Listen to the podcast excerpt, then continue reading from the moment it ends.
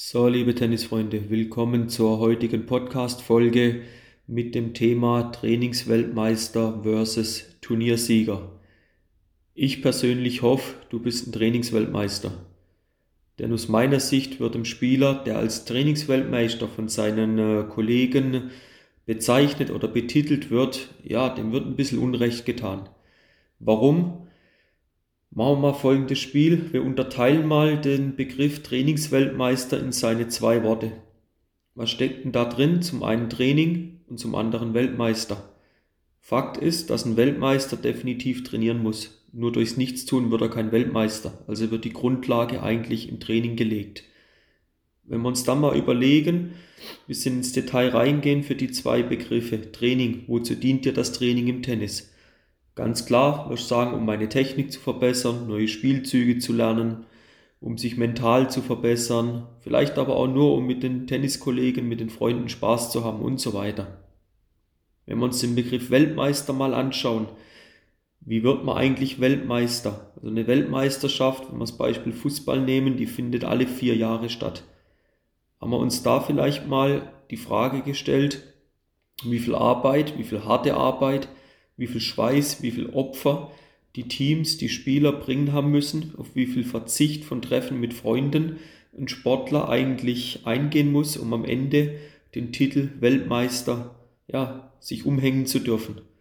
Also aus meiner Sicht ein Weltmeister, egal in welcher Sportart, der hat mit allen eins gemeinsam. Die haben ein Höchstmaß an Disziplin, an Willen, an Einsatzbereitschaft und an Lernbereitschaft, gebracht und das nicht in einem Training, sondern über x Jahre hinweg in jeder Trainingseinheit Tag ein, Tag aus.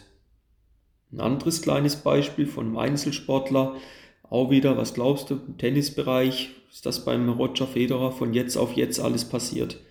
Da muss über Jahre ein Höchstmaß an Trainingsbereitschaft da sein, an Wille, an Einsatzbereitschaft, an Lernbereitschaft.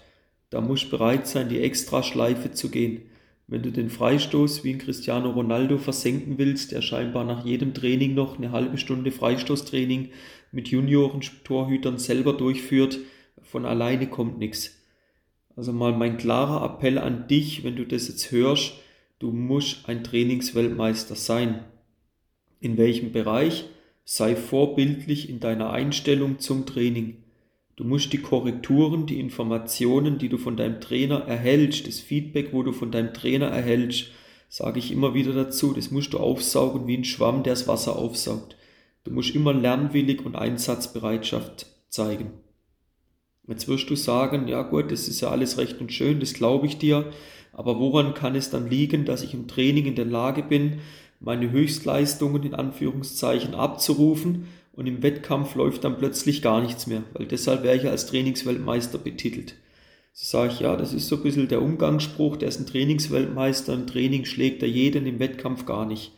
Woran kann das liegen? Wenn man da mal ein paar Gedanken gemacht und kommt also auf drei Punkte. Erster Punkt ist sicherlich ganz entscheidend, im Training geht es um nichts. Da gibt es keine Ranglistenpunkte zu gewinnen. Zweiter Punkt, das sind die äußeren Umstände, sage ich zu dem. Der Platz, der ist dir vertraut. Das ganze Umfeld ist alles so in deiner Komfortzone drin. Das ist alles vertraut. Keine Zuschauer, die dich ablenken. Und das sorgt einfach dafür, dass du dich da relativ wohl fühlst.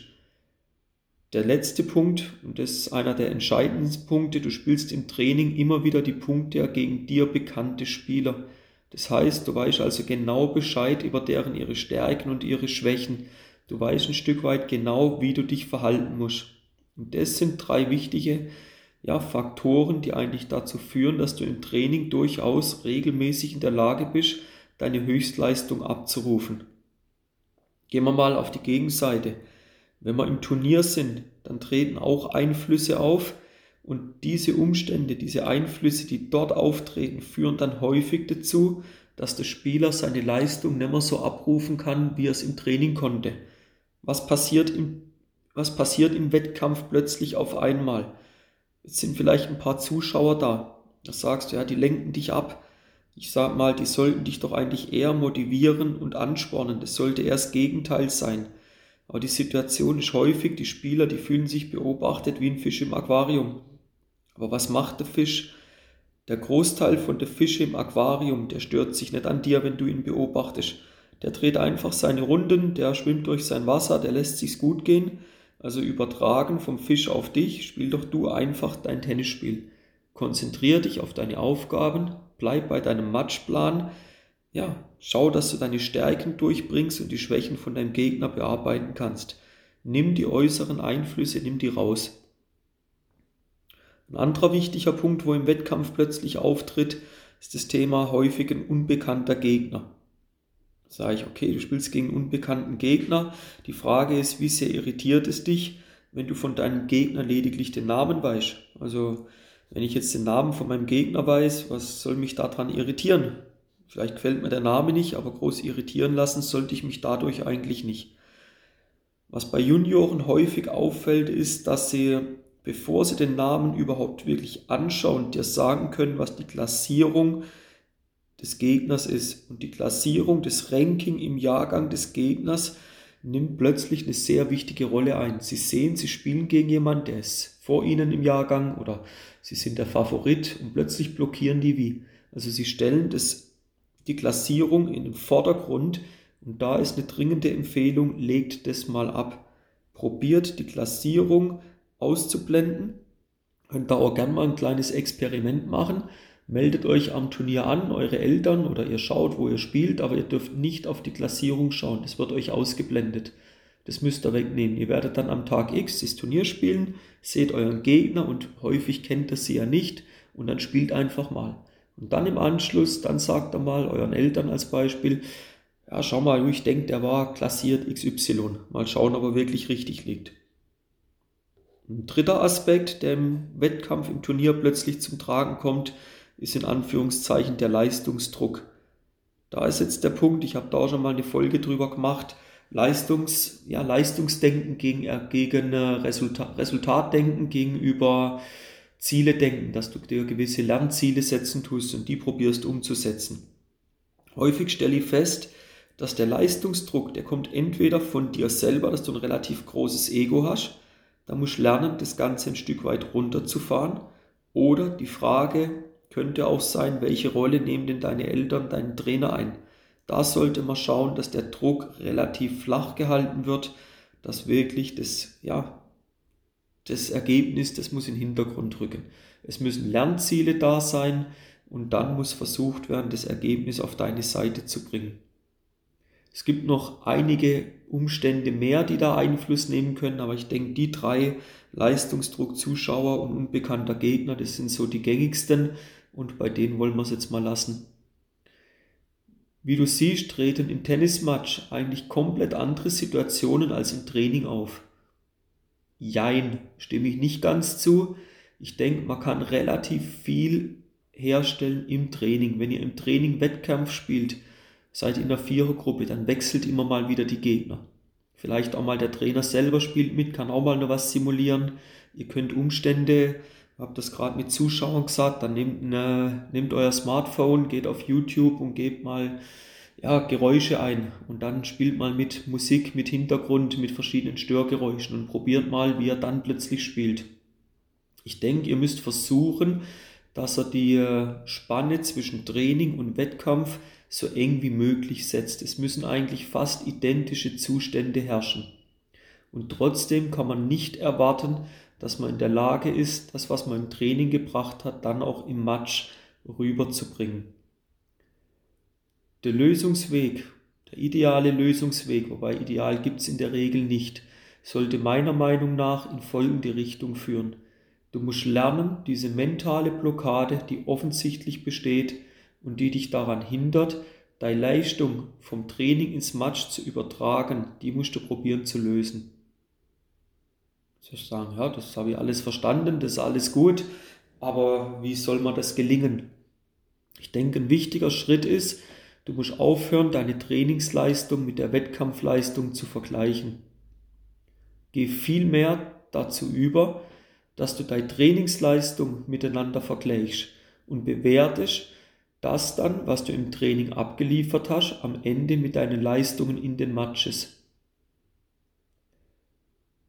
Vergleich deine Trainingsleistung miteinander indem du dir nach jeder Trainingseinheit zum Beispiel ein paar Fragen stellst und die auf einer Skala von 1 bis 10 dann beantwortest und somit bewertest. Stell dir doch mal die Frage, wie war der Einsatzbereitschaft während dem Training? Wenn du sagst, meine Einsatzbereitschaft während dem Training ist relativ tief gewesen, frage ich, okay, du bist im Training nicht bereit, Einsatz zu geben. Gibst dir eine 3 als Beispiel. 10 wäre das stärkste. Wie möchtest du es jetzt schaffen, im Wettkampf plötzlich die, die 8, die 9 zu erreichen? Es wird schwierig, weil im Training dort legst du die Grundlage für den Wettkampf. Eine andere Frage, die du stellen kannst, konntest du deine Stärken gezielt weiter trainieren? Also immer fragen, nehmen das Beispiel Vorhand, würdest du sagen, meine Vorhand ist eine 7, Rückhand, Slice als Beispiel ist eine 3. Auch wieder Maximum wäre eine 10.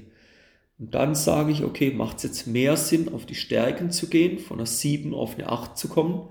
Oder willst du von einer 3 auf eine 3,5, eine 4 kommen? Selbst wenn du jetzt den Rückhand-Slice auf eine 4 bringst, bist du immer nur 3, 3,5 Punkte weg von deiner Vorhand. Also überleg dir, dass du mehr Zeit deinen Stärken widmest, damit dort auch die Automatismen greifen, du das sichere Gefühl bekommst, das im Wettkampf auch anzuwenden. Den letzten Punkt, wo du dir vielleicht mal noch reinnehmen kannst, wie ernst hast du es mit den Spielsituationen genommen, die davor, die im Training erarbeitet wurden? Ich denke, da musst du aufpassen. Du musst das Trainingsumfeld so schaffen, dass du möglichst nah an den Wettkampf rankommst. Schaffe im Training, schafft im Training Spielsituationen, die im Wettkampf vorkommen.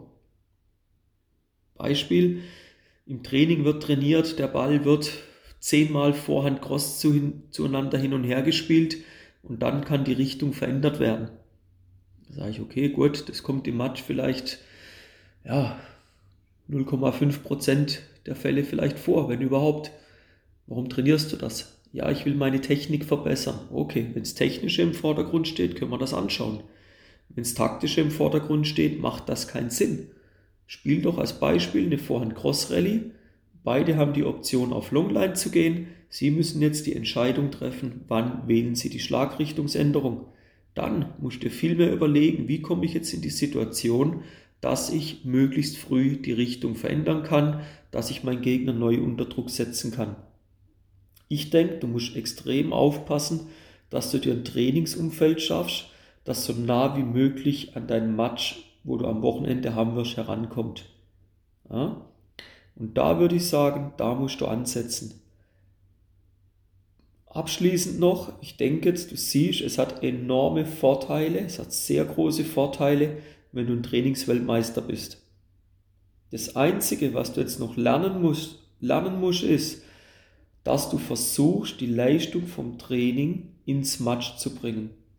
Mit was für Möglichkeiten du das machen kannst, das habe ich jetzt dir mal beigebracht, das habe ich dir jetzt mal gezeigt spul das immer wieder zurück, liest ja das, ja, lesen wird schwierig, Untertitel je nachdem könnte eingeblendet werden vom System, aber hör dir das immer wieder an, hör dir das immer wieder an, wie kannst du den Transfer vom Training ins Match bringen.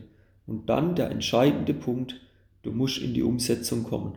Wenn dich deine Trainingskollegen oder vielleicht auch mal Eltern mal wieder betiteln, du bist ein Trainingsweltmeister, dann sieh das doch eher mal als Kompliment. Sag, ja, ich bin ein Trainingsweltmeister, ich bin mit Disziplin dabei, ich habe einen hohen Willen, ich habe eine extreme Einsatzbereitschaft, ich bin lernbereit, ich möchte mich da weiterentwickeln und jetzt werde ich es schaffen, durch gezieltes Herstellen von Spielsituationen, durch meine Stärken trainieren, durch Lernen den Umgang mit Zuschauern durchlernen, dass ich, einen, dass ich einen Gegner mal in den Hintergrund stelle, dass die Leistung nicht im Vordergrund steht, sondern dass meine Lernziele, die ich mir gesetzt habe, im Vordergrund stehen, dann kannst du es auch schaffen, zum Turniersieger überzugehen. So, ich wünsche dir jetzt viel Spaß. Lass das gerne mal ein bisschen tiefer auf dich wirken. Es ist keine Schande, wenn du als Trainingsweltmeister betitelt wirst ist sogar eher ja, eine Ehre, sollte dir eine Ehre sein, wenn du als Trainingsweltmeister betitelt wirst. In dem Sinn wünsche ich dir viel Spaß bei der Umsetzung und bis zum nächsten Mal. Ciao, ciao.